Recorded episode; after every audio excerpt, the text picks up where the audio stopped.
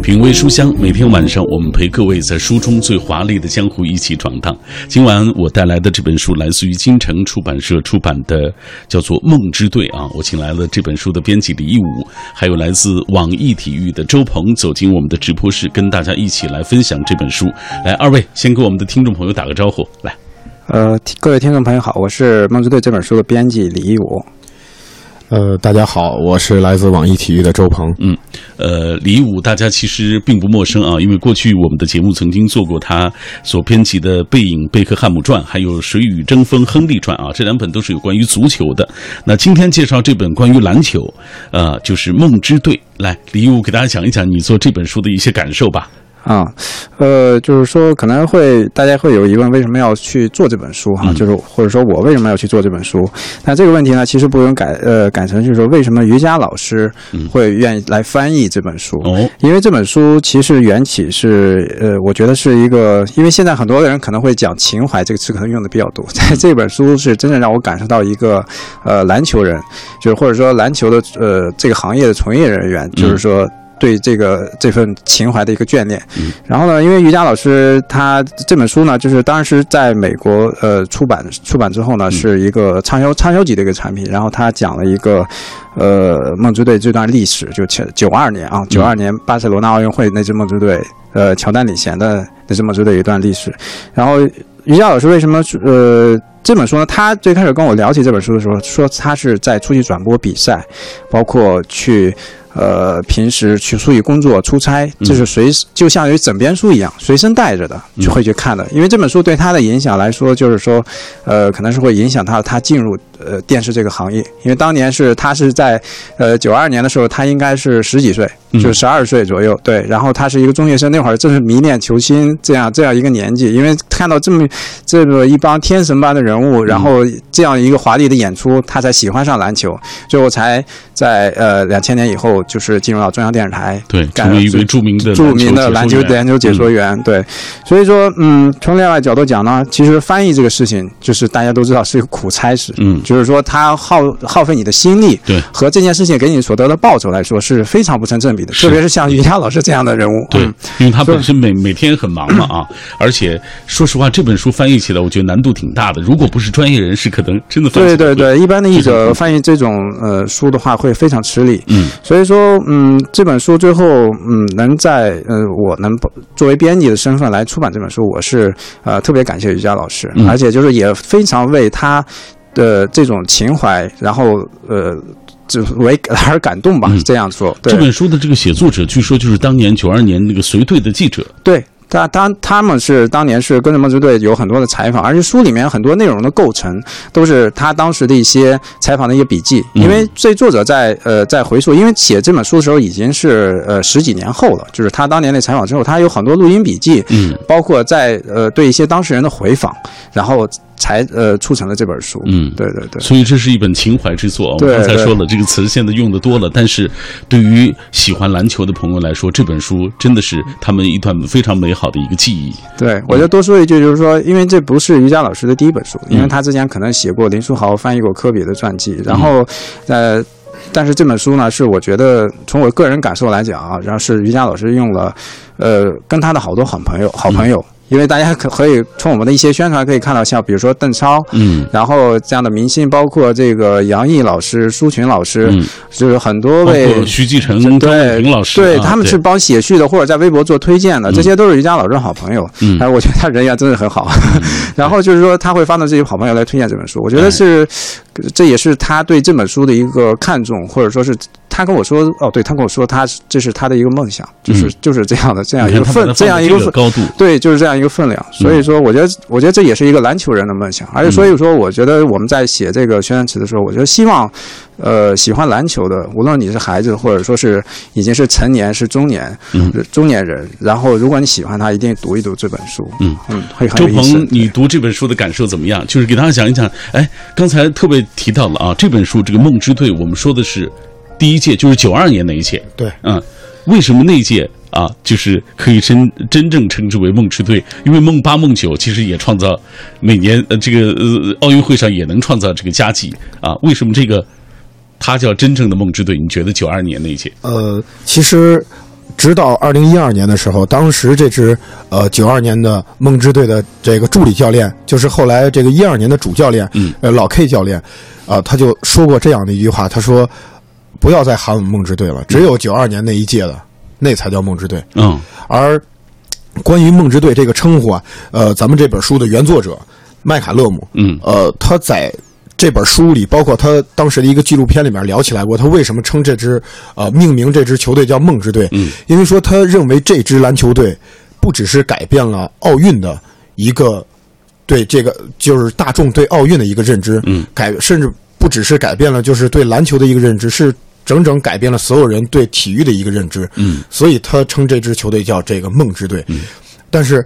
之后的所有的球队、所有的球员，包括之后的梦二、梦三，没有任何的球员敢去说自己。啊、真的是这个梦之队，只有当时的这一批十二名球员，呃，其中有十一位都是入选这个篮球名人堂的，然后他们敢说那一年九二年这支球队就是梦之队，嗯，然后这支球队整体的这些呃里边有很多特别有意思的故事，嗯，这本书有趣也有趣在，呃，作者麦卡勒姆作为真正的当时的跟队记者，嗯，他跟这些球员跟教练每天都在一起，朝夕相处，对他知道这些球员每天在发生什么事儿。我们可能后来通过，尤其像我，呃，我就插一嘴，就是说于于佳老师去翻译这本书，呃，让我们去看这些故事。其实于佳老师，包括刚才提到那些老师，他也是带领我们可能这些晚辈去认识篮球，认识没错没错啊，所以，我们看的都是一些比赛中的一些精彩镜头，但其实，在场下的这些故事，在这本书里边会有很多非常精彩的阐述。嗯。我想知道九二年，我因为我看你很年轻啊，周鹏，九二年你多大？我三四岁，所以你那个时候不可能看到这这些比赛，都是日后可能喜欢体育之后慢慢关注到这些，再回去看。对，就去回看。但是，更多的像我们这个年代的人去看到的，都是一些精彩的镜头，嗯更多的是从这个视频里边来回放。但是，呃，真正当我从这本书里，尤其最近拿到这本书，我很快的就快速的又看了一遍。里边很多的一些细节，可能是你从一些精彩镜头里你看完哎。就记住这个扣篮了，但是，呃，像这个球队的两个核心球员，呃，迈克尔·乔丹和魔术师约翰逊，他俩人从入队的那一天开始，到最后俩人在场上能产生很好的这个化学反应，就是很好的配合，惺惺相惜中间啊，对中间经历了虽然很很短暂，可能一两个月，但是这里边两个拯救了可能拯救了篮球运动的两两位球星，他俩是怎么样去磨合的，都在这个书中有所体现。嗯，好，今天我们就请到了李武和周鹏啊，为大家来讲一讲这本书《梦之队》。今天在节目进行的过程当中呢，有很多的朋友跟我们一起分享他们对于篮球的热爱，包括对于美国篮球啊，包括对于九二这支梦之队的这个感情啊。呃，我们先随便给大家读几条。这个风信子的花语阿姨，她已经七十岁了啊，但是她也很喜欢这个篮球。她说什么乔丹梦之队啊，尤其是乔丹的人格魅力，这是一辈子都忘不了的。她说我还看过一个乔丹演的动画片，一九九八年出品的，乔丹助阵兔八哥打败了外星人 啊啊外星的这个球队啊，你看这是七十岁的阿姨啊。还有朋友说了，在北京啊，这个呃大家关注体育，尤其是篮球啊，呃不无论是在学校体育馆还是街头打篮球的朋友非常多，每年有各种各样的篮球比赛，这个运动在这个北京发展的就是非常的蓬勃啊。呃，我们也特别喜欢关注所谓 NBA、所谓 CBA 啊这些年的这个发展啊，篮球带给我们的这种感动啊。接下来我们通过一个短片，我们来了解一下刚才我们提到的这本书的呃作者啊，也就是梦之队当时的随队记者杰克麦麦卡勒姆，还有啊瑜伽相关情况。杰克·麦卡勒姆，本书作者，美国资深体育记者，在著名杂志《体育画报》工作三十年，被公认为“梦之队”这个称谓的创造者，梦之队随队记者，全程跟踪记录了梦之队创建前后的故事。二零零五年，麦卡勒姆获得美国奈史密斯篮球名人堂授予的杰出篮球报道大奖。瑜伽，本书译者。中央电视台体育频道著名主持人，二零零零年入行，迄今现场解说 NBA 全明星赛六次，NBA 总决赛四次，以及二零零四年至今全部夏季奥运会和冬季奥运会。业余热爱跑步，已经完成世界六大马拉松，马拉松成绩达到国家专业二级水平。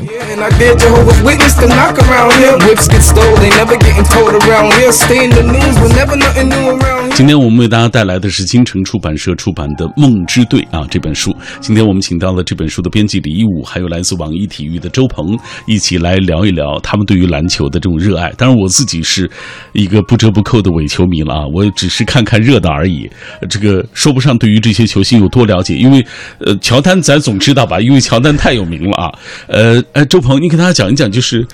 其实我知道，刚才你也介绍这支梦之队当中，呃，十二位球员，其中有十一位都入选了篮球名人堂啊。呃，实际上每一个人也特别有个性啊。为什么乔丹呢？大家总是好像觉得他是一个这个这个球队的灵魂，也是整个这个篮球运动发展史上一颗巨星。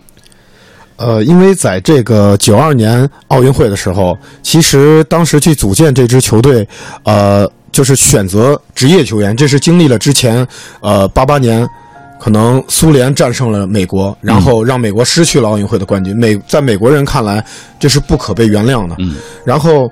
呃，之后的两年时间吧，两到三年时间，当时的这个国际篮协主席，呃，斯坦科维奇在推动推动一项法案，就是让职业球员，就是像 NBA。就是被誉为职业球员，这些人可以来进到奥运会里，真正来打。因为之前的话都是一些大学生球员，美国派出的全部是大学生球员来打奥运会。嗯，所以其实乔丹对于奥运会的这个欲望并不是特别强，因为他在他大学的时候是拿到过奥运会冠军，八四年。哦，对，嗯，所以呃那个时候最大的问题是，一就是组建这支球队一定要把这个最强的球员拿过来，而乔丹当时刚刚带领公牛队，呃。在 NBA 两连冠，嗯，然后乔丹在休赛期他需要去打高尔夫，需要去做他想做的事情，对，怎么才能让他来呢？嗯，然后经过跟乔丹这个多次的沟通，乔丹说：“OK，你得拿出来一套阵容，觉得我可以去带着大家一起打。”嗯，其实当时就是这个话一说出来，大家也知道他在球队中的这个默认的地位是。嗯，然后其实当时第一个这个去联系的这个美国这个。就是负责这个国家队梦之队的这帮人，去联系的是谁？是乔丹。其实之前的前辈，就是引领上一代球星的这个魔术师约翰逊，嗯，和拉里伯德。当这两个人听见这个消息的时候，对对对对，外号，那个鼻子，对对对，他们俩就因为没有这种机会去打奥运会，他们俩就毫不毫不犹豫就答应了。而且尤其魔术师约翰逊，当时他为了。有希望，他当时他听说可以打奥运会的时候，他其实当时正好感感染了这个 HIV 的病毒，但是他放弃了这个剩下的赛季，专门来备战这个奥运会，他希望能有这个机会。嗯，然后因为这俩人的加加入，顺水推舟，往后有呃这个海军上将大卫罗宾逊，嗯，呃有这个帕特里克尤因，然后之后到这个犹他双煞，这个呃卡尔马龙和大卫斯托克顿，嗯。直到后来最后一个德雷克斯勒的加入，然后把这个这份名单拿到乔丹这边，乔丹他没有话说，嗯，因为拿给他的这剩下除了他以外这十个人，已经是这个联盟里边，就是整个全世界可能最好的剩下十个球星，嗯，对，所以，呃，乔丹当时也同意了这件事儿，呃，所以但是当他去打这个比赛的时候，他发现去训练的时候发现。他可能在这个刚才咱们也提到了，嗯，有魔术师约翰逊，这是真正乔丹德雷克斯特是吧？对对对，对他也有点不忿儿。对对对，其实大家都是他的对手 啊。然后，但是乔丹介于当时对那个年代的统治，他特别想成为刚进球队的时候就特别想成为这个球队的，嗯，就是统治者。统治者。但是这些老一辈的可能，魔术师约翰逊他并不买账。嗯，呃，这两个人的这个直接直接之间这个对抗训练中的这些垃圾话。都在这个作者的这些手记里边都会有。你看这些是我们看比赛看不到，对，看不到的。嗯，因为你你进不到更衣室去听见这两个人是怎么去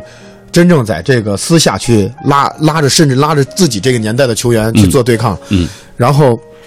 直到最后，呃，这两个人经历了真的是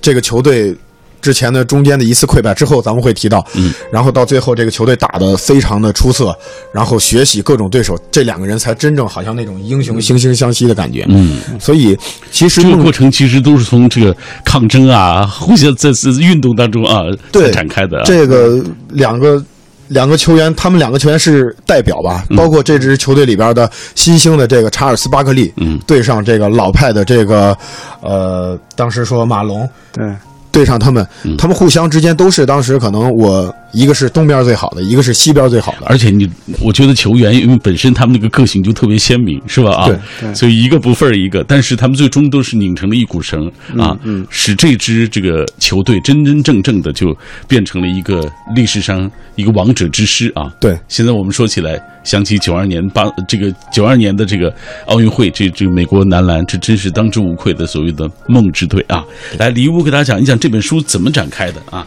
它包含哪几个部分？嗯，呃，说这一点的话，我觉得就是提前要说一点，就是说，因为在。九二年那个年代，那会儿是没有互联网的，嗯，它不像现在，比如说今天詹姆斯说了个什么话，科比说了个什么，就大家就马上全球都可以知道，因为所以说这本书的话，呃，可能看的是很陈旧的一段历史，但是从这个角度来讲的话，因为我们不可能像作者一样跟着那个乔丹他们一起随队训练，一起去做这种采访，嗯，所以说这个看着呃很沉闷的一段历史，其实是这样用这种呃形式展示出来，用书的形式展出来，其实是很新鲜的一段历史，因为那。段历史并没有那么广泛的被传播过，没错。对，所以说在这本书的这从架构的角度来讲的话，呃，主要是分几个部分，可能最开始会讲这个呃球队的一个创建的过程，包括周鹏老师刚才讲过，就是当当年那个因为有八八年的溃败，所以才会有条件产生九二年这支梦之队，有职业球员那个世界顶级的球员组成的这样这支球队，然后。呃，第二部分呢，他可能会，呃，逐个去讲这些球星的历史。其实，为什么说最后我们，呃，会说是梦之队的集体传记呢？就是说，这并不是，呃，只是说这是这支球队，而且其实也是这十二个人每个人的一个成长的一个历史。嗯。然后，比如说讲乔丹，他是有有怎样的一个出身，怎样怎样成长，他的人生观、价值观，他为什么会是乔丹？嗯。那个人为什么会是呃那个斯托克顿？就是说。从他们每个人都相当于个人的一个小传记，嗯，就是把每个人的呃有很多作者和这些球星直接的一个对话，对对。然后这是讲到他们每个球员，还有教练啊，就插科代理教练。然后呃第三部分呢，就是说可能会具体会讲这个比赛，因为他们梦之队组建之后，比如说一些训练赛，因为梦之队的第一场球是输掉的，嗯。是输给了那个一个大学生球队。哦，对，这是他们打的第一场球，是输掉的。就是当时最牛的这批人，反而输给这个对对，当然这是那个教练为了激发他们的斗志，然后就故意在比如说该叫暂停我不叫暂停，会会有这样一些设置，为了让这些球员就是凝凝聚力更强一点。哦，你看你第一场，你看那帮小孩都打不过，就是第一场球是输掉的，所以会讲很多这样的一个比赛的历程，包括后面可能啊周老师讲一下，比如说他们梦之队内部对抗赛，嗯，其实是那有个段子就是说，就是那个那届奥运会最强的比赛，其实，在梦之队内部训练的时候已经产生了。就这十二个人，五个人打五个人，他们被内部比赛的时候，那是最强的一个呃比赛的强度和最强的球星在互相在比赛。对，这是书里面，但那场比赛也是基本上是因为没有视频的资料。然后也没有请观众入场，嗯，但是这个我们作者在现场，哎，这就很珍贵了。对，就当时谁得了多少分，然后谁做了犯规，谁向那个裁判挑衅，嗯，然后不服从判罚，谁发了火，这里面都很生动，都有都有在写，每一分都有记录。然后，嗯，包括这个比赛的到比赛的最后，怎么他们如何打奥运会的，包括还应该还打了美洲杯、美美洲锦标赛啊。然后那个，呃，到最后的部分可能是是一个回看。一个过程，就是后一辈怎么会看呃这支球队，就包括就是或者说是梦之队对这个篮球运动的一个影响，对后辈的一些影响。因为我们现在知道一些知名的球星，特别是国际球员，嗯，比如说我们大家都知道小牛的那个诺维茨基，包括那个西班牙的那加索尔，甚至姚明这样的球员，他们都是。很多都是受到这个梦之队的这个影响，看了九二年梦之队才改去喜欢。我记得呃诺诺维茨基应该是最开始他好像是呃排球还是什么啊，就是不好意思记不太清楚。就是说他本来不对篮球做其他运动对，然后又因为看篮球之后哇，就是这个很好，然后去打篮球，现在成为顶级的巨星，拿到还拿到 NBA 总冠军，成为这样一个名宿这样子啊。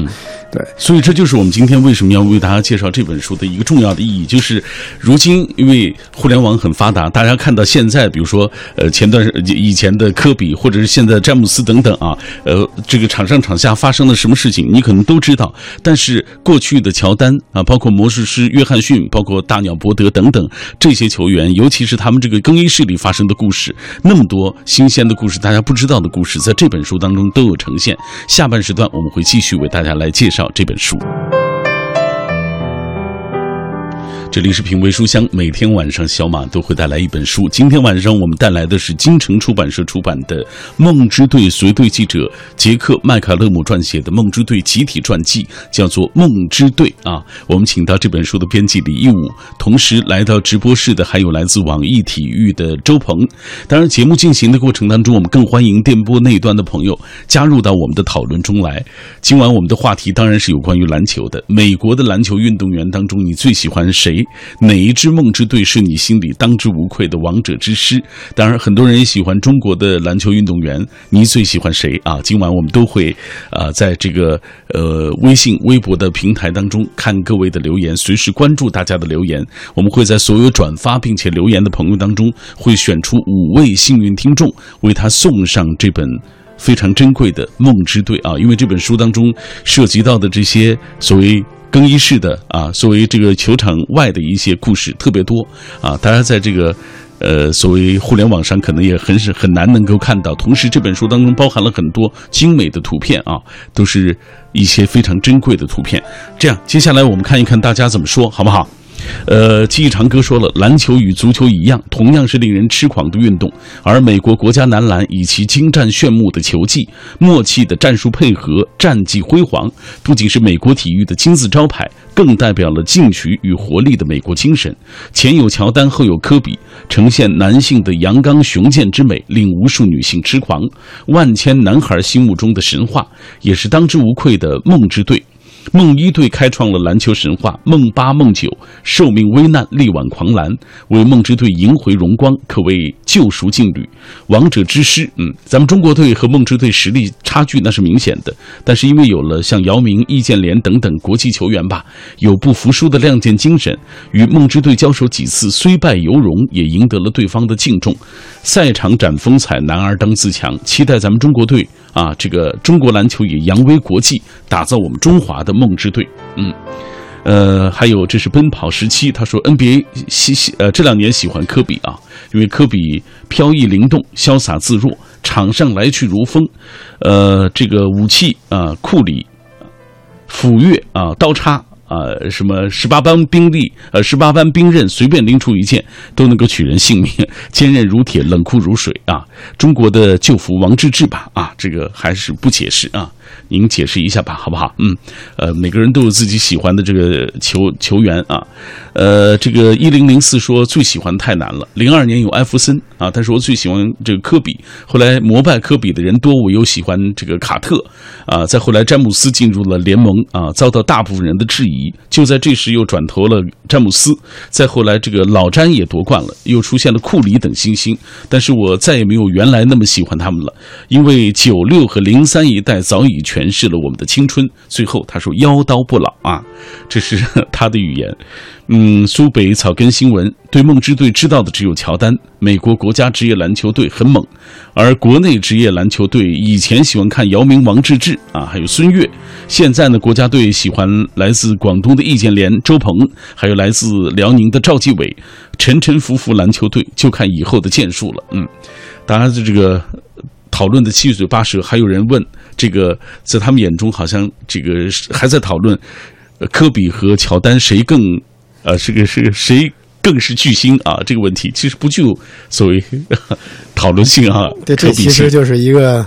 呃，我们不能说谁强或者谁弱，嗯，呃，如果说乔丹强，大家会觉得厚古薄今，嗯，然后如果说科比强，大家呃，很多那些可能上了岁数的球迷会说，啊，你根本就没有看过乔丹打球，对对对，当年带给我们那么那么多这个对。惊奇，对，虽然两个人同时在场上出现过，但是还是没有一个呃真正在同年龄段的时候去做对比，所以这种对比就是可能是大家会持续到很久很久，但是不会是有一个定论，嗯。来，我们接下来继续打开这本书，给大家讲一讲。来，周鹏给大家讲一讲这本书当中你呃这个印象深刻的一些细节吧。大家都等着你说呢。呃，我这边这个细节，嗯我因为这本书包括附带着这本书的那个，其实大家也可以看有一个纪录片，嗯，也是跟这本书，但是没有书里边写的多啊。纪录片因为很短，呃，有三个细节吧，呃，分别代表着这支球队的一些性格上，可能这支球队的性格，他为什么会叫梦之队？嗯。呃，第一个是，呃，这这支球队的主教练叫查克戴利，嗯，他其实跟乔丹是非常有就是微妙的一种关系。嗯，怎么讲？啊、他所带领的球队，呃，叫当时叫底特律活塞，嗯，呃，他带的那帮孩子呢，这个打球非常风格非常粗鲁，非常的凶悍，嗯，呃，也是乔丹直到这个九一年才夺冠，就是因为之前的这两年都是被这个坏孩子军团，就是底特律活塞，嗯，这帮坏孩子给活活的摁到了这个总决赛的门外，所以说，呃，当这个呃教练确认是查克戴利的时候，其实乔丹心里是犯嘀咕的，嗯。这是一个可能是把他在场上已经限制到极致的人，嗯。现在反过来要来使用他。然后查克戴利是一个非常伟大的教练，呃，他伟大之举在梦之队的时候，他在整整个九二年的奥运会里，甚至没有叫过一次暂停，嗯，完全就让这帮球员去决定比赛。然后现在很难想象啊。对对对，然后他跟乔丹这个关系缓和的这个过程也非常有意思。嗯，因为乔丹当时来是放弃了自己可能暑假要去打高尔夫的这个时间，然后嗯戴笠正好特别喜欢打高尔夫，但乔丹没有想到，呃，当他们飞到呃摩纳哥、蒙特卡洛，呃，到任何一个训练的地方，只要旁边有高尔夫场。然后这个教练都会带着他去嗯，打高尔夫，就过去其实我没关注过乔丹有多喜欢打高尔夫，在这本书当中我才注意到，比如说和立陶宛球队。打那场奥运会之前，就是他们还在担心这个乔丹没来，因为他还在打高尔夫呢。对，他就是训练的时候训练，训练完打高尔夫，然后乔丹直到好像是到蒙特卡洛那一次对抗赛前才好好睡了一觉，嗯他一直连觉都顾不上睡。这个人是非常的天赋异禀，他精力非常充沛。嗯然后说回到就是刚才第一个点，就教练这块儿，呃呃，戴利教练也有一个比较厉害的一点儿，其实这支球队在组成之后有一场内部教学赛，是拉着奥运选拔队，另外一支球队叫奥运选拔队，嗯。是召集了当时 NCAA 就是美国呃大学生这个篮球联盟的这些所有的这些当家球员来过来组成一支球队，那支球队里边也不乏像呃格兰特希尔，对，呃像这个克里斯韦伯，嗯，像这样一些球员，但是是在他们后面这一批啊，对后边这批球员，这批球员看见就是梦之队的时候，当时都觉得我的天啊，怎么可能跟偶像在一起打球呢？嗯。对，结果在这场比赛里，居然赢了，这支大学生球队赢了。嗯然后其实如果换做任何一个可能，呃，或者我们说传统式的教练，美国的教练，一个经典的教练，他都会说去拿这个来跟球员讲道理。嗯。但戴利没有，呃，他在这场比赛，这场比赛是封闭的，记者都在门外等着看结果。嗯当比赛结束以后，他要求工作人员把比分现场的比分就是那个计分牌全部归零，嗯然后让记者进来采访。当时就是一段很珍贵的视频里边可以看到，就是梦之队这些球员那种手足无措的感觉。嗯他想用这种方法来激励这帮人，因为这帮人来的都特别自大，嗯。特别的不满，觉得自己是最强。对。他用这样一种方式，他没有任何的生气，我我还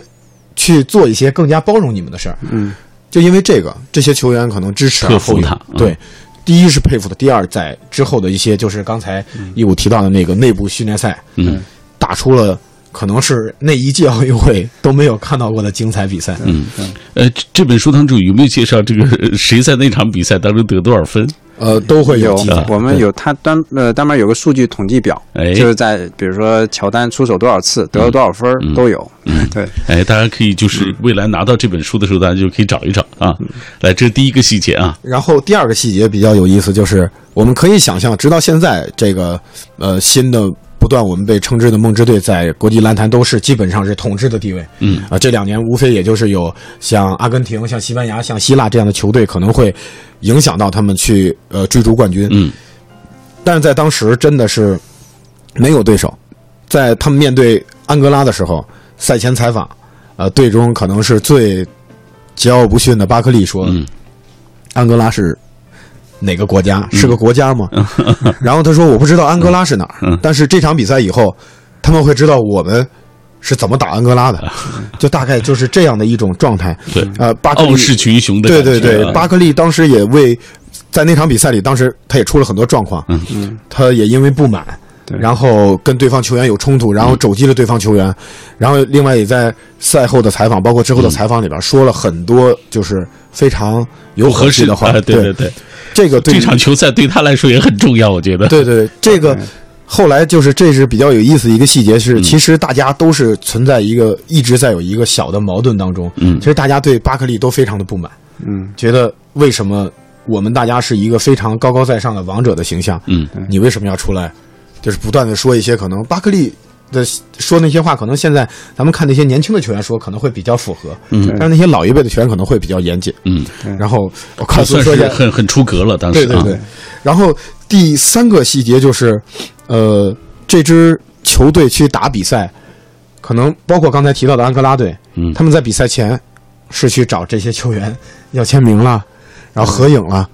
然后更加这个令人意外的是，在其中的某一场比赛里，呃，对方球队的球员直接在下场以后。蹲在这个场边，直接拿着相机去拍嗯，这个梦之队的这个镜头，对对对，所以就是他们整个的这个过程，并不像在打比赛。其实，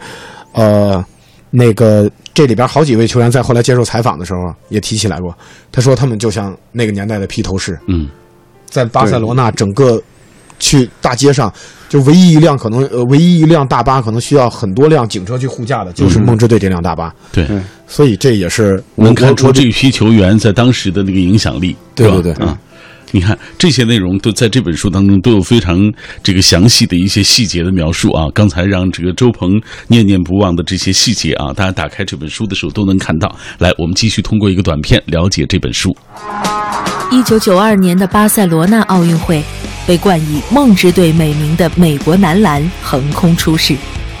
这支拥有乔丹、伯德、约翰逊、巴克利等十一位篮球名人堂级球员的传奇之师，留下了每场平均赢四十四分，最少一场赢三十二分的非凡纪录。由梦之队随队记者杰克·麦卡勒姆撰写，乔丹、魔术师等人自述的梦之队集体传记《梦之队》，将为我们深度解密这支伟大之师梦之队有多么伟大。梦之队究竟有多么伟大？打开这本书，大家就能够知道。我们同步来关注大家的留言。麦青小鱼儿，呃，他说，美国篮球运动员当中啊，最喜欢的是快船队的格里芬，中投精准，扣篮威猛，呃，篮板强悍，尤其他那霸气的扣篮，简直太酷了。国内的篮球运动员现在最喜欢北京首钢的翟小川，喜欢他在场上的灵气和拼劲儿。啊，现在正值 NBA 和 CBA 的新赛季，作为球迷有比赛看是一件非常幸福的事情。呃，月小四没弯，中国的运动员当然最喜欢大姚。呃，NBA 球迷都知道，呃。这个外国人其实很少关注亚洲球员啊，但是这个大姚这位两米零六的大呃两米一六吧，两米零六嘛啊，大高个啊，开启看外界的这个视角，产生了姚明效应。呃，姚明在 NBA 的发展史上也是第一个一个里程碑式的人物吧，让中国球迷有足够的动力去观看 NBA，而且激发了中国球迷的自豪感。其次，姚明也给美国人一个不同的视角啊，来了解所谓中国。他说。这个美国篮球运动员中最喜欢就是科比啊，都说乔丹飞人建立了最辉煌的公牛王朝，那么科比同样建立最辉煌的紫金王朝。他们都是对篮球有着与生俱来的天赋、热爱、勇敢、激情的那种篮球人，都是站在两个时期的巅峰人物啊。他说，就像刚刚嘉宾所说的，他们没有可比性啊。呃，奔跑的时期，他说 NBA 喜欢科比啊，因为飘逸灵动。啊，这个十八般武器都能够这个拿出来，呃，置人于死地啊，所以就是真的觉得他们是非常棒的啊。还有有人在说了，诺球王啊是手球运动员和网球是吗？对，是的啊，嗯，啊所以刚才这个李武突然想不起来啊，我们也这看到这个有人在在补充，对看来这是真球迷是吧？对啊。来，我们继续进入这本书当中。呃，义务在节目之前就告诉我，他说篮球我真是一个伪球迷啊，足球还能说上很多。但是这本书当中，你在编辑的过程当中，因为你个人其实也这么多年一直关注体育嘛啊，你喜欢哪个球员？呃，对，因为平时篮球其实也会看，但是就是有些聊到比较深入、比较专业的，就是呃，就是会可能会觉得差一些，就是我就正常一个球迷的角度。嗯，然后就是呃，在看完这本书，因为我的编辑也在看嘛，就也很享受这个阅读的过程，因为这些故事真是很有意思。因为这些球员之前在我看来都是在啊神一级的，在呃天上的那种人物，然后呢，就是突然感觉他们会很亲切。如果说我是这个问题，我想就是从我。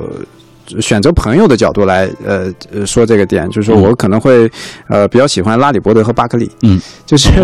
对先说巴克利吧，可能就是因为书里面有段话，就是其实是认为巴克利是这支梦之队的一个形象灾难，嗯。因为他有很多这他是出名的口无遮拦，嗯。然后大大咧咧的这样一个人，然后其实他呢总会让我想起身边的某些就是很率性的一些朋友，可能他没有没有很多的心机，然后自己也比较自我，然后也也也很可爱，有些话讲起来呃嗯。逗贫啊也很有意思。对，然后拉里伯德呢，就是说，嗯，拉里伯德是一个很老派的球员，嗯然后他，嗯，但是呢，就是说，呃，他也会在球场上喷垃圾话，比如说他，呃，NBA 第一届那个三分球大赛，就是拉里伯德是那届三分球大赛的冠军。嗯。比如说他一打一打开更衣室，跟其他那参赛队员就会说：“哎，你们谁来拿第二啊？”嗯。就是会有就会有经常这样的。挑衅啊，对挑衅来来击溃对手的心理，然后就也很有意思。然后呢，另外哎他有我记得就是当时的这个书里，我看到他当时是和那个帕特里克尤因吧，啊，对他俩关系很好，在梦之队里面是关系非常好的。嗯。对，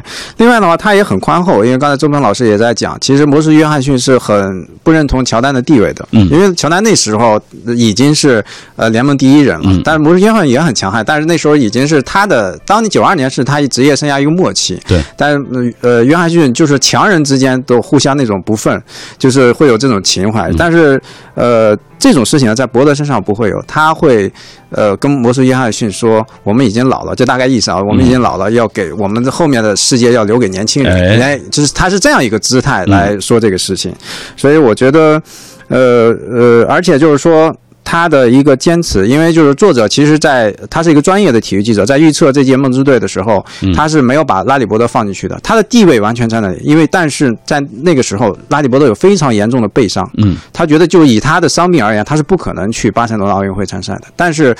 拉比伯德最后还是接受了这个邀请，嗯。然后在每一场比赛前又做出非常艰辛的一个努力，来恢复自己的身体，来达到那个上场那个状态。嗯，来，然后我就所以说就方方面面，我会感觉这个人哎是我特别敬重，而且又生活中愿意相处的那一类。对对所以这两个人，我觉得是我如果交朋友的话，会很喜欢这两种人。对哎，嗯。啊，来，我们继续看一下大家的留言啊。这是小江，他说梦之队顾名思义就是呃不可击败，但是零四年奇诺比利带领的阿根廷队，我记得是掀翻了这座大山啊。这就像是告诉我们，生活中有人领先，但其实你落后，看似很难，但千万不要放弃一丝丝希望，没什么是不可击败的，除了努力。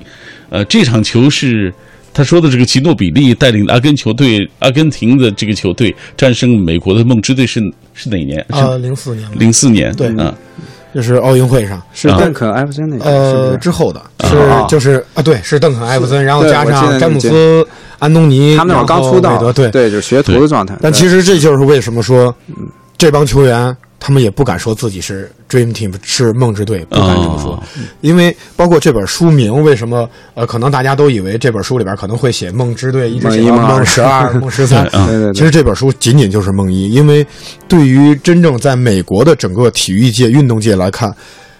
真正梦幻的，真正称真正对梦幻之队，他们有很多梦幻，叫梦幻赛季、梦幻德比、梦幻的对对对嗯。比赛，梦幻的球队只有这一支。嗯，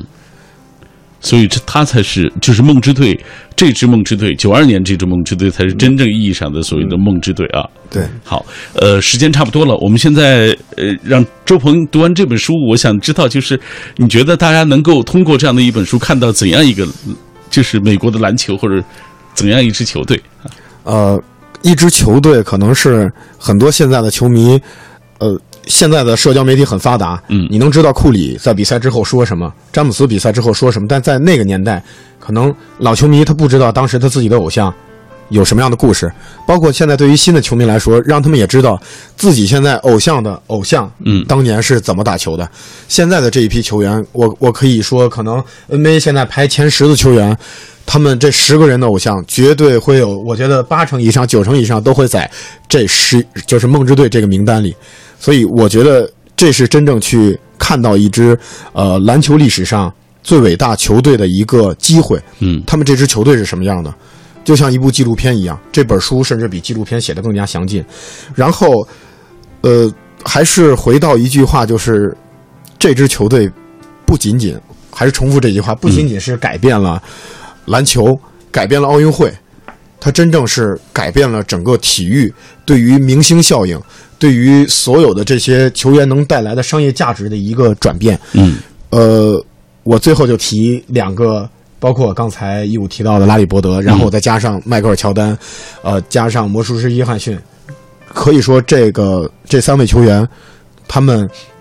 改变了、拯救了当时的篮球这项运动。嗯，对拯救了 NBA，然后让我们到现在可以可能有很多的北京首钢的球迷，有很多这个喜欢 CBA、喜欢 NBA 的球迷，让我们还现在有这个环境去喜欢这项运动。嗯。如果不是这三位，甚至说这两位、这一位的存在，可能篮球这项运动会在当时那个整个足球一个很狂热的潮流下，会像现在的我们可能说一下，可能现在不太热门的一些冰球了、排球这样的运动，被人慢慢的去淡忘。嗯，对，所以我觉得从这本书里一定要去看这几位关乎到这个篮球史的这几位嗯呃球员的一些故事。嗯，一五呢？嗯，呃，因为这本书呢，我会觉得现在比较流行真人秀。嗯因为这本书我读完的感受是，因为我对这帮人，因为我看球的时候我是看艾弗森、看科比的，因为我看球比较晚，嗯，但是就是对他们来说只知道名字，不知道他们具体是怎么样子的。我觉得这本书就好像是我跟呃看了一场十一位名人堂巨星的一个真人秀的一个，甚至是一个旅行，哦。就是一个这样的一个巴塞罗那之旅。嗯。然后似乎，而且似乎你就能参与到当中去，然后，呃，然后看到他们那些对话，很有可能就像你跟身边的朋友在聊天，或者在聊篮球，就。曾经如神一般存在的对对，他们就在你身边，很亲。切，就是给我自己的个比较私人的感受就是这样的。嗯，对，你看，嗯，啊，我们通过这样的方式为大家介绍了这样一本啊，这个我相信每一个篮球迷对这批人都是非常有感情的啊，因为它代表了整个一个时代，而且它。就像周鹏所说的，他拯救了，呃，当时就是实际上，尤其对我们国人来说，你知道，很多人可能就是通过像这批梦之队开始，才慢慢关注到所谓篮球，原来能是能是这样的一个状态啊，能呈现这样的一种状态。呃，其实我觉得体育最大的魅力就在于它对人这种精神的这种支撑啊，呃，让你产生了勇往直前的这种呃这种向往的这种能力。今天非常感谢二位做客我们的节目，也郑重的推荐给电波那端的朋友，金城出版社出版的啊瑜伽翻译的这本《梦之队》，推荐给电波那端的朋友。谢谢二位做客我的节目，也感谢听众朋友收听今晚的品味书香，我们明晚再会。